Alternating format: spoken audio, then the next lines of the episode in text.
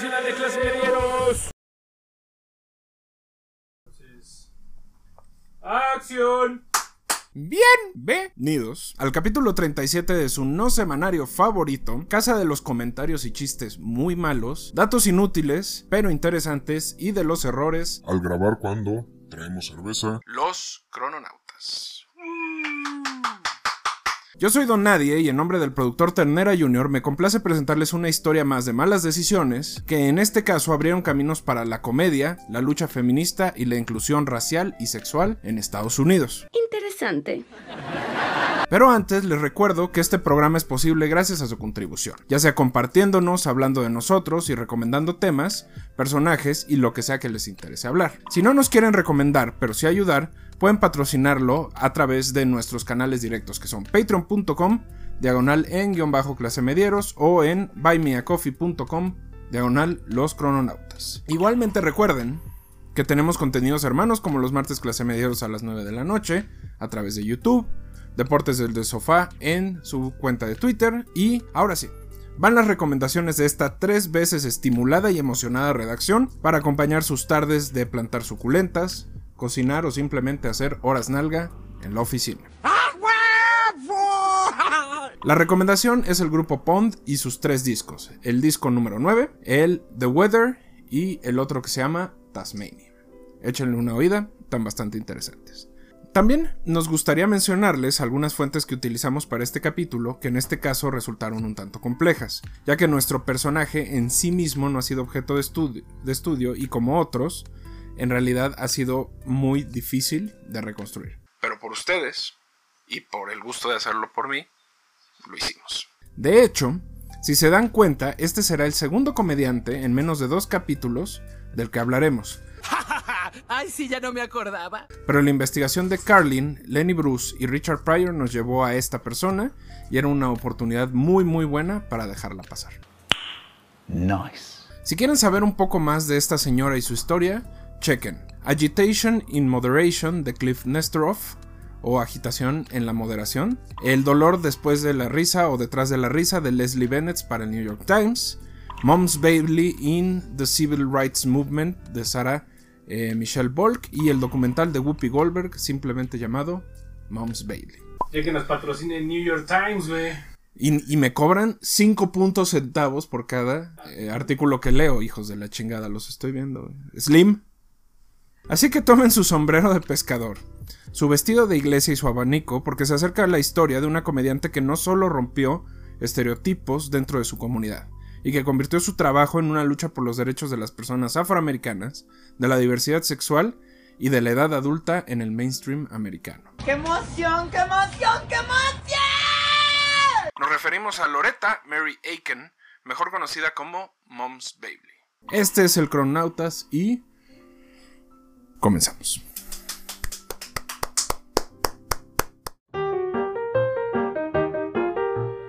Crononautas.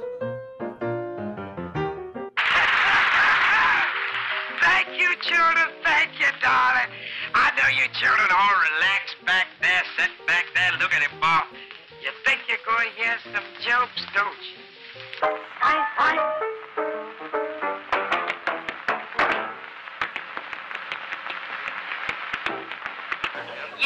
This is the kind of show that people can enjoy. Good, clean, dirty fun. I live my life on the stage like I do and in the street, you know. I'm not going to do anything on there that would hurt my children.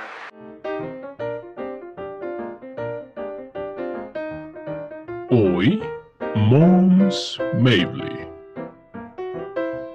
Capítulo 1. Fuego en Año Nuevo. No me hubiera emocionado tanto por contarles esta historia de no ser porque tiene todo. Agresión, dolor, comedia, ironía y hartos datos que yo no sabía y que les quería traer. Y también, como se pueden imaginar, al ser un personaje con poco registro sobre su vida, muchas ambigüedades y notorias omisiones que poco a poco han hecho que la borren del planeta, merecimos o merecemos traerla a la luz. Claro que sí. Loretta Mary Aiken nace el 19 de marzo de 1894 en Brevard, Carolina del Norte. Brevard pertenece al condado de Transilvania, que si me conocen y han escuchado los suficientes capítulos de Crononauta saben que me moría de ganas por mencionarlo. Decir Transilvania es, es hermoso. Por cierto, Brevard es ciudad hermana de Transilvania en Rumania. Entonces, todo está chingón en esto. Sí, ah, bueno.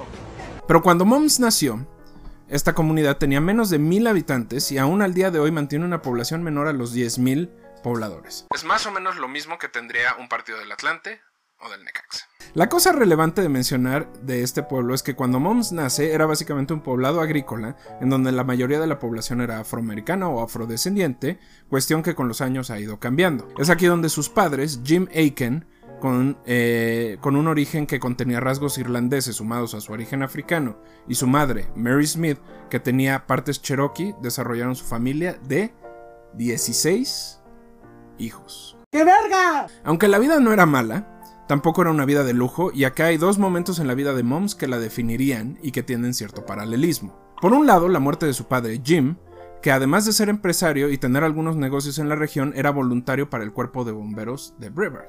El 25 de agosto de 1909, actuando como jefe de la unidad, Jim salió ante un llamado de auxilio y el reporte, según el documento, se lee así.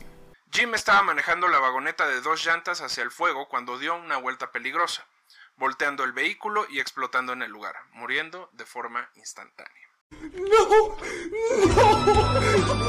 ¡No!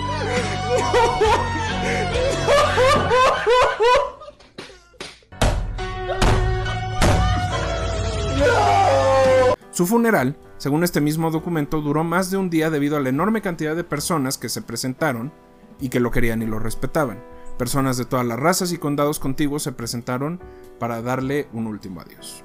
Por años, se especuló que la muerte del entonces capitán Aiken eh, pudo suceder en condiciones donde los aparatos y químicos para apagar el fuego estaban en mal estado y que en realidad eran bombas de tiempo.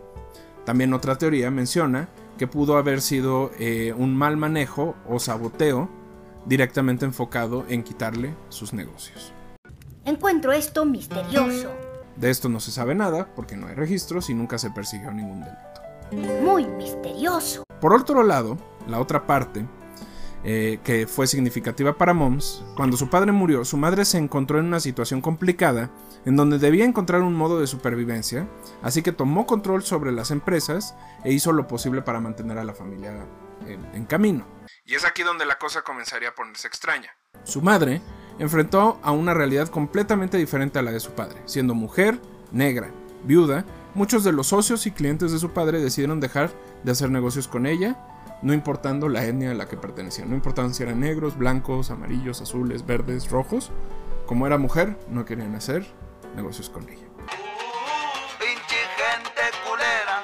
Esto tuvo como consecuencia que el control y educación de sus hijos fuera mucho más complicado, dejándolos un poco a su suerte en un contexto en el que, obviamente, las cosas estaban cambiando sustancialmente y las posibilidades de sufrir algún tipo de violencia eran muy altas. Es entonces que su madre decide volverse a casar con el fin de cimentar, entre comillas, un poco su eh, estructura y poder volver a casa y ocuparse de la familia, que era lo que sabía hacer. Pero tal vez esto sucedió muy tarde, aunque en tiempo no necesariamente fue tanto.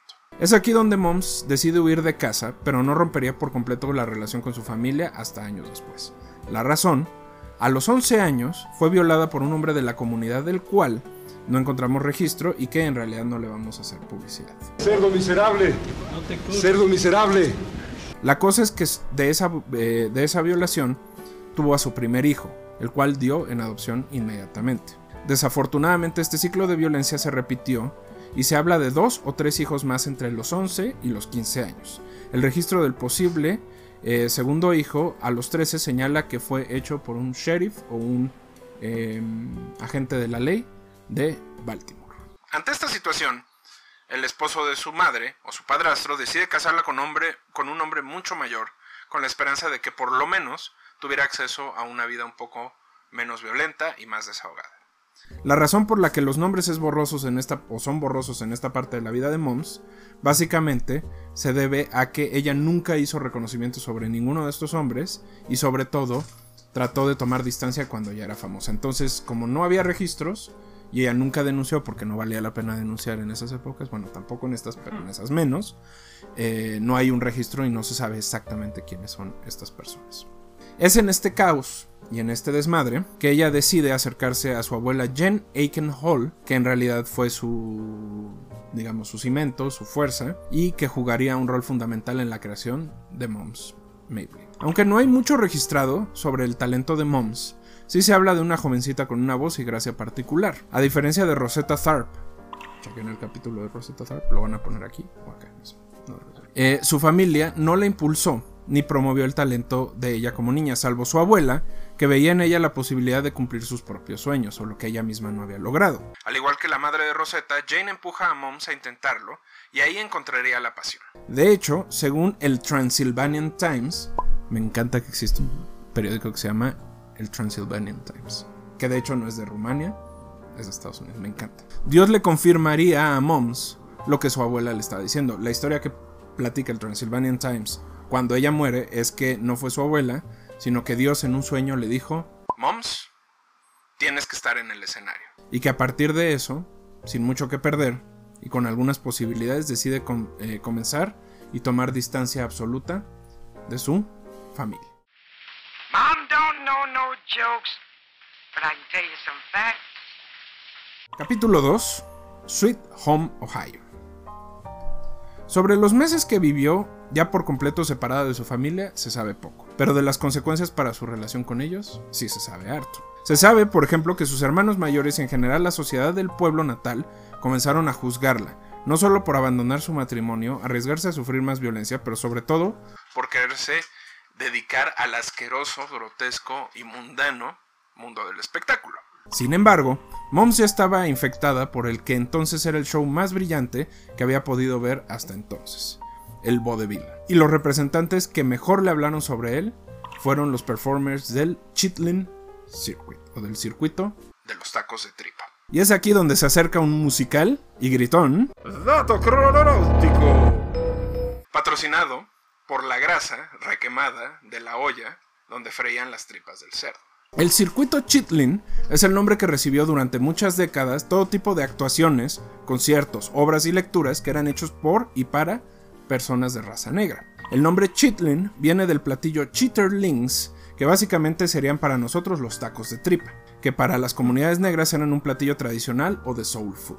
El asunto es que aunque no se llame oficialmente así, el circuito albergaba a todo tipo de artistas que, a su vez, y esta es la clave, hacían contenido que reflejaba la situación de las comunidades afrodescendientes en los Estados Unidos. Podía ser comedia, teatro o simplemente música, lo importante de estos circuitos es que eran utilizados para comunicar de una manera velada mensajes que para toda la comunidad eran importantes, sin tener el miedo a que las comunidades blancas se enteraran. Es decir, si alguien quería hablar mal de, su servidor, en lugar de hacerlo en Facebook, lo hacían a través del circuito lo importante para Moms es que fue en este circuito que encontró una tribu y le permitió comenzar su carrera de manera profesional. Sería este camino que la llevaría a Harlem, no sin antes cambiar de nombre de forma definitiva para evitar que sus hermanos y familiares sintieran una deshonra mayor por ella. Durante estos años formativos tuvo como pareja un actor canadiense de nombre Jack Mabley.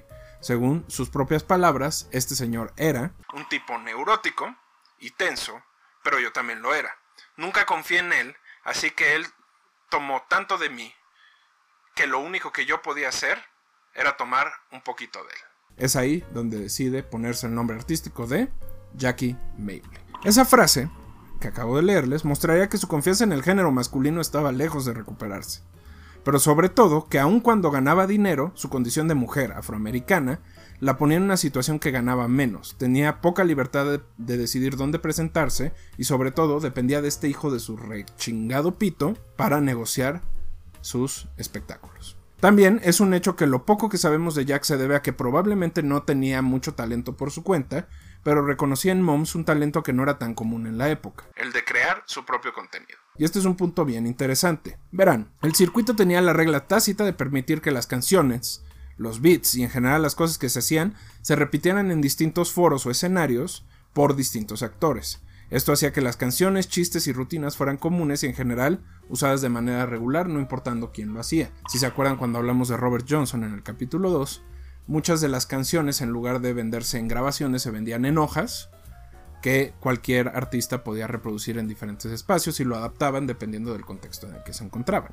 Obviamente esto no le gustaba a Moms y procuraba siempre construir sus propias canciones, chistes y rutinas, lo cual lo hacía un espectáculo muy particular a la época. De hecho, mucha gente recuerda que cada uno de sus shows de stand-up era diferente y que variaban las cosas, lo hacía con la única intención de que nadie se lo copiara o con la eh, idea de evitar que otros artistas pudieran llevarlo a cabo. Esto la llevó a Dallas en donde conoció a Butterbeans y Susie, un grupo de vaudevilles eh, performativos que además de ser muy reconocidos dentro de esta comunidad, eran grandes empresarios. Tanto que eran parte fundamental del circuito Toba, que era una especie de chitlin, pero ordenado, estructurado y un tanto más justo. Al respecto, Moms diría, me dijeron que era, una, que era muy buena para el lugar en el que estaba, que mandarían a un agente para que me dieran más dinero y mejores contrataciones. Al poco tiempo, estaba haciendo 90 dólares por semana contra los 14 dólares que hizo durante sus primeros años, y en donde su estilo empezaba a notarse en canciones como, y déjenme decírselos con todo amor, Quiero tu hot dog en mi rollo, o I want a hot dog for my roll. Esto le permitió a Moms abandonar a Jack y comenzar su carrera bajo su propia supervisión. ¿Y qué fue lo que tomó de Jack? Como ya les dijimos, su nombre. Para los 30, el circuito la llevó a Nueva York y no solo trabajaba dando shows, pero escribiendo para otros comediantes. Es aquí donde aparece Sora Neil Hurston. El autor Cliff, o autora, perdónenme, no conozco, el autore, Cliff Nestersoff señala el renacimiento y ruptura del circuito cultural de Harlem. Y es en esta historia donde encontramos uno de los factores formativos más importantes en la visión política y cultural de Moms. Durante esta ruptura, Sora escribió y luego publicó una obra con Langstrom Hughes que se llamaba Mule Bone o El hueso de la mula, además de tener la revista contracultural Fire. La pelea entre Sora y eh, Hughes comenzó cuando Langston se negó a darle el reconocimiento a esta y a su vez señaló que era porque era mujer y no debía de tener ese reconocimiento. O sea, se empezaron a pelear por una cuestión de género. El asunto es que Mom se quedó con Sora y durante un tiempo compartió la lucha feminista dentro de los espacios culturales negros. Sin embargo, conforme fue avanzando el tiempo y la aparición de líderes como el Dr. Martin Luther King Jr. y Malcolm X, eh, lo que antes se veía como afinidad y compatibilidad de lucha terminó por separarse. Mientras Moms pertenecía a la visión de Martin Luther King sobre la integración y unidad de las comunidades afrodescendientes a la sociedad norteamericana, Sora defendía la acción violenta y sobre todo el separatismo, más propio de Marcus Garvey en sus últimos años. Esta diferencia determinaría la forma en la que Moms desarrollaría su carrera y como décadas más tarde, un poco como Rosetta Tharpe, terminó por ser reconocida no solo en los círculos afrodescendientes, pero también en todo el país. Durante esta década se mantuvo trabajando de forma regular, dando show antes de los músicos eh, de jazz más importantes de la época, como eran Duke Ellington, Count Basie y Cap Calloway, y presentándose en lugares como el legendario Cotton Club y el Savoy. No el motel, era, había un lugar que se llamaba el Savoy, que era muy... ¿Solo te conoces el motel Savoy? Nah, mi público sabe de qué estoy hablando. Igualmente, para ese entonces muchos de sus compañeros le llamaban moms por su capacidad de involucrarse en su vida y cuidarlos y aconsejarlos. Tal vez porque a pesar de que no era necesariamente joven, tampoco era muy mayor y ya se encontraba en los 40. En realidad lo que pasaba es que su experiencia de vida y lo mal que le había ido de joven le permitía cuidar al resto de su comodidad. El nombre se solidificó cuando se convirtió en la primera mujer afroamericana en presentarse de forma regular en el legendario y fundamental para la cultura afrodescendiente Teatro Apolo. Incluso se convirtió en una defensora de la comedia afroamericana de la época, llegando al grado en el que si veía algún comediante blanco o de otro color escribiendo tomando notas en los comediantes del escenario, ella misma bajaba, se los madreaba y los sacaba patadas. Durante esas presentaciones, escribiendo y desarrollando su propio estilo, una idea comenzó a rondar su cabeza. No era lo mismo decir lo que pensaba poniendo la cara de Jackie, que si lo hacía a través de los ojos de una mujer adulta, de unos 60 o 65 años de edad, que además ya había hackeado el sistema y había logrado mucho, a pesar de ser una esclava cuando era niña. Es decir, hablar como su abuela Jane. Esperemos estén disfrutando este Cronautas 37 sobre Mom's Baby. Mabley. Mom's Mabley. Si quieren apoyar, lo pueden hacer a través de patreon.com diagonal los, de los cronautas. Siempre no, no, no elimino ese error del guion y lo copio y lo copio y lo copio. Si quieren apoyarlo pueden hacer a través de patreon.com diagonal en guion bajo clase medieros o a través de buymeacoffee, buymeacoffee.com diagonal los cronautas. Si no, con replicar, comentar y escuchar nuestro contenido estamos más que agradecidos con ustedes. Pueden encontrarnos en nuestras diferentes redes sociales como los cronautas podcast, en guion bajo clase mediero, Ternera Junior o Deportes guion bajo sofá. Vamos a un intermedio clase mediero y retachamos.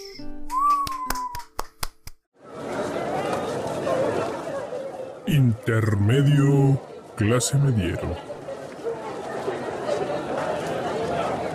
Here's a mind blowing conspiracy theory about the planet Saturn. It's called the Saturn Matrix theory, and it claims that the rings of Saturn are a massive broadcast system that's broadcasting and simulating our current reality. According to NASA, Saturn is a source of intense radio transmissions that are very similar to the ones that we have here on Earth. Not only can we hear Saturn's frequencies, we are also actively decoding it using our DNA. It is known that 98% of our own DNA remains unable to be decoded decoded, with researchers at Harvard Medical School claiming that the non-decoded DNA sequences contains a structured language that's unlike any other genetic coding, believing it to carry some kind of encrypted and mysterious message. This theory posits the idea that this 98% of our DNA contains coded messages that are transmitted through Saturn's frequencies, and that these messages are designed to control and limit the human population by telling us how to live live, what to do, and how to stay obedient and compliant. Here's where it gets even crazier. In 1986, a former NASA engineer wrote a book titled Ringmakers of Saturn, claiming that there are massive alien ships currently surrounding the planet Saturn, and that this alien species is responsible for not only creating the rings of Saturn, but they're also responsible for creating and simulating our current reality. Our current moon is also believed to be a hollowed out artificial construct designed to amplify the frequencies of the Saturn matrix on Earth. It's also worth noting that dozens of ancient civilizations worshipped Saturn and sacrificed humans to it, with many occult circles today associating Saturn as being Satan.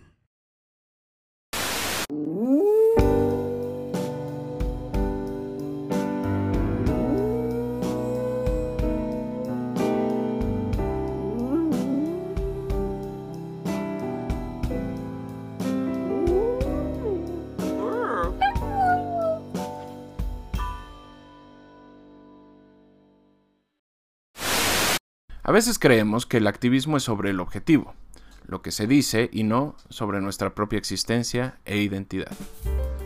Este es el Chrono Nugget 12. Algo de lo que se habla poco es de los centros de reubicación en Estados Unidos. Estos campos fueron abiertos por el entonces presidente Roosevelt y tenían como fin último, según el mismo gobierno, evitar que se infiltraran espías de origen asiático, en especial japoneses, en la milicia o en la sociedad. Es en el centro Heart Mountain que nace el activista y jugador profesional de Scrabble, Kiyoshi Kuromiya, y es gracias a este encierro que nació su lucha. Segregado por la primera parte de su vida, eran muy diversas, pero todas con algo en común, la represión. Mientras era estudiante, batalló por la igualdad racial, coincidiendo y después apoyando a Martin Luther King, incluso participando en la legendaria marcha de Selma en Alabama. Su cercanía con este movimiento y con el doctor lo llevó a ser detenido varias veces, pero al mismo tiempo a ser reconocido como parte fundamental de este movimiento. A la muerte del Dr. King, observó cómo su generación se iba a la mierda por la guerra en Vietnam. Cambió un poco su enfoque y se centró en las protestas contra esta, llevándolo a ser detenido por intentar hacer un performance en el Pentágono y otros edificios de gobierno en Pensilvania y otros estados. Al mismo tiempo, Consciente del encierro que implicaba no reconocer su sexualidad, Kuromiya era abiertamente gay, cuestión que le valió varios enfrentamientos con la policía, detenciones arbitrarias y abusos. Así, se unió al Frente de Liberación y participó activamente con las Panteras Negras y otros grupos relacionados con la igualdad racial y sexual. Cuando el VIH apareció, lo volvió a su primera línea de lucha. Participó directamente con ACT UP en la búsqueda de tratamiento y apoyo para las personas infectadas, el desarrollo de investigación sobre la enfermedad y evitar discriminación y segregación.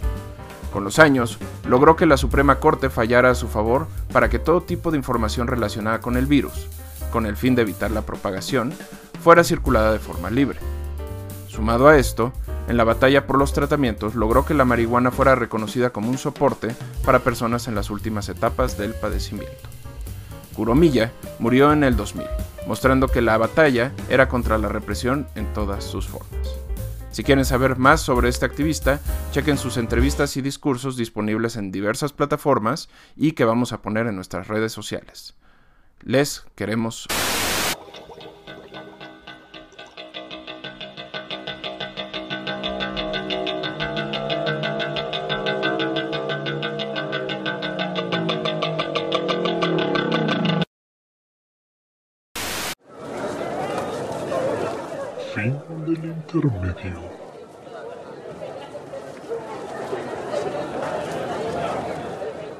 Gracias por continuar con nosotros en este capítulo 37 sobre la legendaria comediante Moms Mabley. Capítulo 3. Moms nace a los 65. A principios de los 40, Moms se volvió el centro de la comedia de Jackie Mabley. A pesar de que no necesariamente era tan lejana a su edad, sí lo era a su personalidad. Sobre ella diría: Tenía en mi mente una mujer de 60 o 65 años. Era una buena persona, pero con un buen ojo para los negocios turbulentos. Era como mi abuela, la mujer más hermosa que había conocido. Ella fue la que me convenció de hacer algo con mi vida.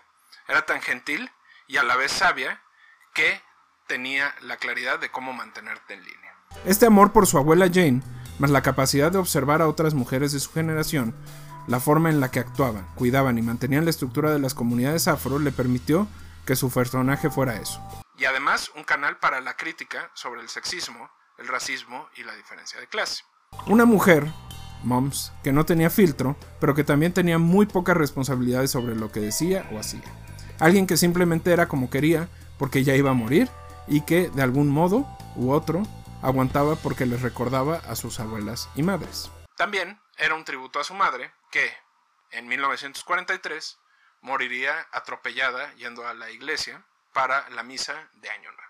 Mientras Mom se presentó durante 15 semanas en el Apolo, Jackie mantuvo su vena actoral trabajando en musicales y otras obras, y escribiendo en conjunto con otros comediantes. Fue en estos años que gracias a la segregación se estableció un circuito y mundo de películas mayoritariamente producidas por artistas afrodescendientes y dirigidos a estas audiencias. Es entonces que en 1948 Moms participa en el Boarding House Blues, en donde ella era quien rentaba todos los cuartos a personajes que a su vez eran actores de vodevil. También participaría en la película Killer Dealer del mismo año. Pero a pesar de que se reconocía como una gran comediante en las comunidades negras, no sería hasta la llegada de los discos que su fama explotaría en todo Estados Unidos. Su primer disco, en 1956, celebra su estancia en el Apolo. A Night in the Apollo sería un título que años después eh, artistas como Michael Jackson, Diana Ross y otros utilizarían deliberadamente. Pero no sería hasta la llegada de Chess Records que la cosa tronaría por completo. En un inicio, Moms estaba renuente a volver a grabar debido a que no recibió Ni un puto centavo de lo que había hecho en el Apolo. Esto hizo que los Chess Brothers, una comunidad polaco-judía que se vino a Estados Unidos y que abrió esta disquera especializada en jazz, la intentaran convencer durante meses, argumentando que lo que ellos hacían era en beneficio de performers afroamericanos como Muddy Waters, Howling Wolf, Little Water Memphis Slim o Bob Diddley. Con ellos, con Chess Records, publicó Mom, Moms Mabley, la mujer más chistosa viva, Moms Mabley en el club Playboy, Moms en la Convención de Ginebra, Tengo algo que decirte, Los lados chistosos de Moms y Hombres jóvenes sí, hombres viejos no. Pero aquí sucedió algo inesperado.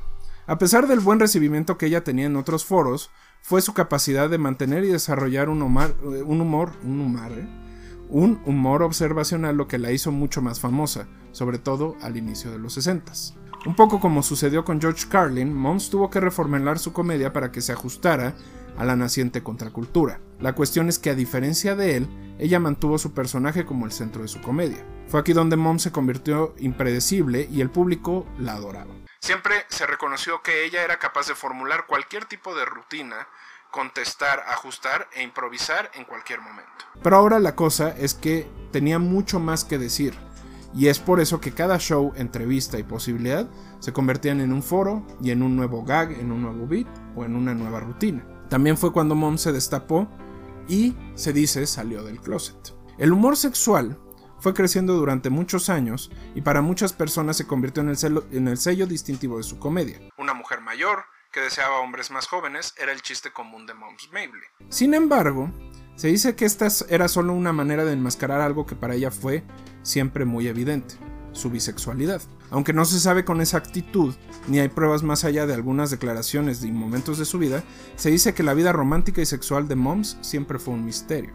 Lo que sí se sabe con certeza es que al ser una persona que pasó por violencia sexual en distintos momentos de su infancia y juventud, que al asumirse como bisexual o lesbiana y hacerlo público frente a su comunidad, pudo haber sido muy liberador y ella misma lo declaró de esa manera. De hecho, esto era común y es algo que no nos debería sorprender porque mujeres como Rosetta Tharpe y eh, Ma Rainey eran famosas y reconocidas como exitosas y nadie las cuestionaba sobre su sexualidad y tenían regularmente relaciones tanto con hombres como con mujeres. Es por eso que hay fuentes que señalan que Moms nunca lo ocultó y que sus círculos cercanos lo sabían desde probablemente los años 30. En el libro Queers in History de Keith Stern se señala que aquellos shows donde aparecía con traje y con el pelo relamido como eh, peinado hacia atrás era un statement de su actitud andrógina y que en muchos sentidos de apertura sobre su sexualidad. Sin embargo, hay quienes aseguran que más tiene que ver con un personaje y que en el fondo esas actuaciones y la crítica que hacían era hacia la masculinidad tóxica de la época que no tenían nada que ver en realidad con sus prácticas sexuales. Sin embargo, no es un evento menor. En ambos casos y en ambas condiciones debemos reconocer que salir del closet en 1930 siendo una mujer negra, eh, divorciada o separada, era un paso bastante, bastante grande. Hay otros, otros historiadores que dicen que el destape en realidad sucedió en los 60, eh, donde la situación era más abierta y encontró mayor aceptación, por lo menos al hacerlo público. La realidad es que no se tiene un registro de que Moms haya pasado por ningún tipo de terapia para evadir el trauma que sufrió por la violencia sexual y que en realidad eh, su relación con la sexualidad y en general con la vida de pareja siempre fue problemática, pero muy distante de su vida pública, lo cual no la hacía imposible. Es por eso que no debe sorprendernos que fue capaz de tener seis hijos, tres biológicos, uno adoptado y reencontrarse con dos de los posibles tres eh, que surgieron desde la violación que sufrió desde niña. Y sobre todo, y este es un punto eh, muy importante para reconocer que dentro de su comedia y su humor hay un intento por abrir la conversación y contar una historia que hasta ese entonces no era tan común escuchar, ni por una mujer, ni por un afrodescendiente, ni en espacios públicos, que era la toxicidad de la masculinidad afroamericana. El romper el cerco sobre eh, estas ideas y sobre estos temas la pone todavía más arriba como icono de la comedia y sobre todo de la libertad de expresión. arms around your son, young and all. you know, Mom don't like old men. No. Anytime you see me with my arms around an old man, I'm holding him for the police. Capítulo 4. Love is Moms is Love is Moms. Aquí es donde Moms comenzó a tomar distancia. Para finales de los 60 ya tenía más de 70 años y comenzó a volverse selectiva con el tipo de shows a los que asistía. Intentó regresar al sur, a su viejo sur, a dar un show en Carolina del Sur. Perdón por tanto sur, pero era el sur. Específicamente en la comunidad de Columbia. Fue corrida a balazos. Aunque ninguno le alcanzó a dar, durante muchos años diría que una de las balas pasó por su característico sombrero de pescador. Nunca volvería como artista al sur y las pocas veces que lo haría como persona, lo haría con muchísimo cuidado. Es en esta época que también hizo el Carnegie Hall, el show de Harry Belafonte, el especial de Bob Hope, el Smoother Brothers Comedy Hour, The Murphy Griffin Show y grabó sus últimos discos, Live o Live at Sing Sing y A mí me gustan jóvenes. Es en esta época que también eh, se niega a ir al show de Ed Sullivan porque le ofrecieron 4 minutos de rutina y dijo, Moms no da 4 minutos de nada. En vivo desde Sing Sing, a diferencia eh, de la conferencia en Ginebra y de la conferencia en la Casa Blanca, que fueron otros discos que eran ficticios, ella en realidad sí fue a la cárcel, a la legendaria cárcel, acompañado de sus viejos amigos Count Basie y Miles Davis, y se presentó enfrente a los presos de esa, eh, de esa cárcel. También filmó su última película llamada Amazing Grace. Fue en esta época en donde tuvo su primer ataque al corazón y los doctores le dijeron, Moms, bájale dos rayitas. Obviamente, ella se negó. Por primera vez en toda su vida era vista por igual entre todas las etnias y tenía trabajo en programas de diferente tipo. Terminó la película y participó en el show de Bill Cosby. Sí, ese Bill Cosby. Y luego hizo y abrió conciertos para Ike y Tina Turner. Efectivamente, ese Ike Turner. Le pusieron un marcapasos e intentó seguir, solo que no lo logró. Unos cuantos meses después moriría a los 81 años. En su funeral, Dick Gregory diría, de haber sido blanca, la habrían conocido hace 50 años. El legado de Moms puede verse no solo en comediantes de raza negra como Wanda Sykes, Leslie Jones o Whoopi Goldberg, también se puede ver en comediantes como Joan Rivers, Chelsea Handler y Tig Notaro. De su sabiduría hay unas cuantas citas que me gustaría contarle. Cita número 1. No hay nada que un hombre viejo pueda hacer más que traerme un mensaje o una llamada de un hombre joven. Si me ven abrazando a un hombre viejo negro, lo estoy deteniendo para que la policía lo agarre. Una mujer es mujer hasta el día que se muere. Un hombre lo es hasta que puede hacer cosas. Ser viejo no es una desgracia, pero definitivamente es un pinche inconveniente. Si quieren ver, hay una tonelada de sus rutinas en YouTube. Échenle muchos ojo, mucho ojo. Yo les recomiendo mucho el material que hacía en los teatros, porque hay, el, el material que hacía en los teatros era libre completamente. Entonces ahí decía, fuck shit, ¿no? Y el que hacía en los programas de televisión era familiar, era un material más, más este, juvenil, digamos, más familiar. De hecho, Moms hizo muchas campañas en favor de que dejaran a los jóvenes ser libres y hacer lo que quisieran. Imagínense, esto eran los 60s y los 70s, entonces era muy importante. Y de hecho, los jóvenes de esa época y de la, de la contracultura la adoptaron como un símbolo de libertad de expresión. Entonces, véanlo, está, si ponen Moms Mabley en YouTube, le sale una cantidad enorme. Y si no, durante toda la semana, después del estreno de este bonito capítulo, yo les pondré las rutinas en nuestra cuenta de Twitter, arroba cronautaslos. Pero bueno, espero les haya gustado este capítulo, lo disfruté mucho, estuvo muy divertido. Escríbanos todos los comentarios, ideas, sugerencias, mentadas de madre. Aquí los escuchamos, los queremos harto. ¡Bravo! Crononautas. fue el cheto por otro lado. ¿Se te fue el cheto por otro lado? Está Es bueno, salud, salud.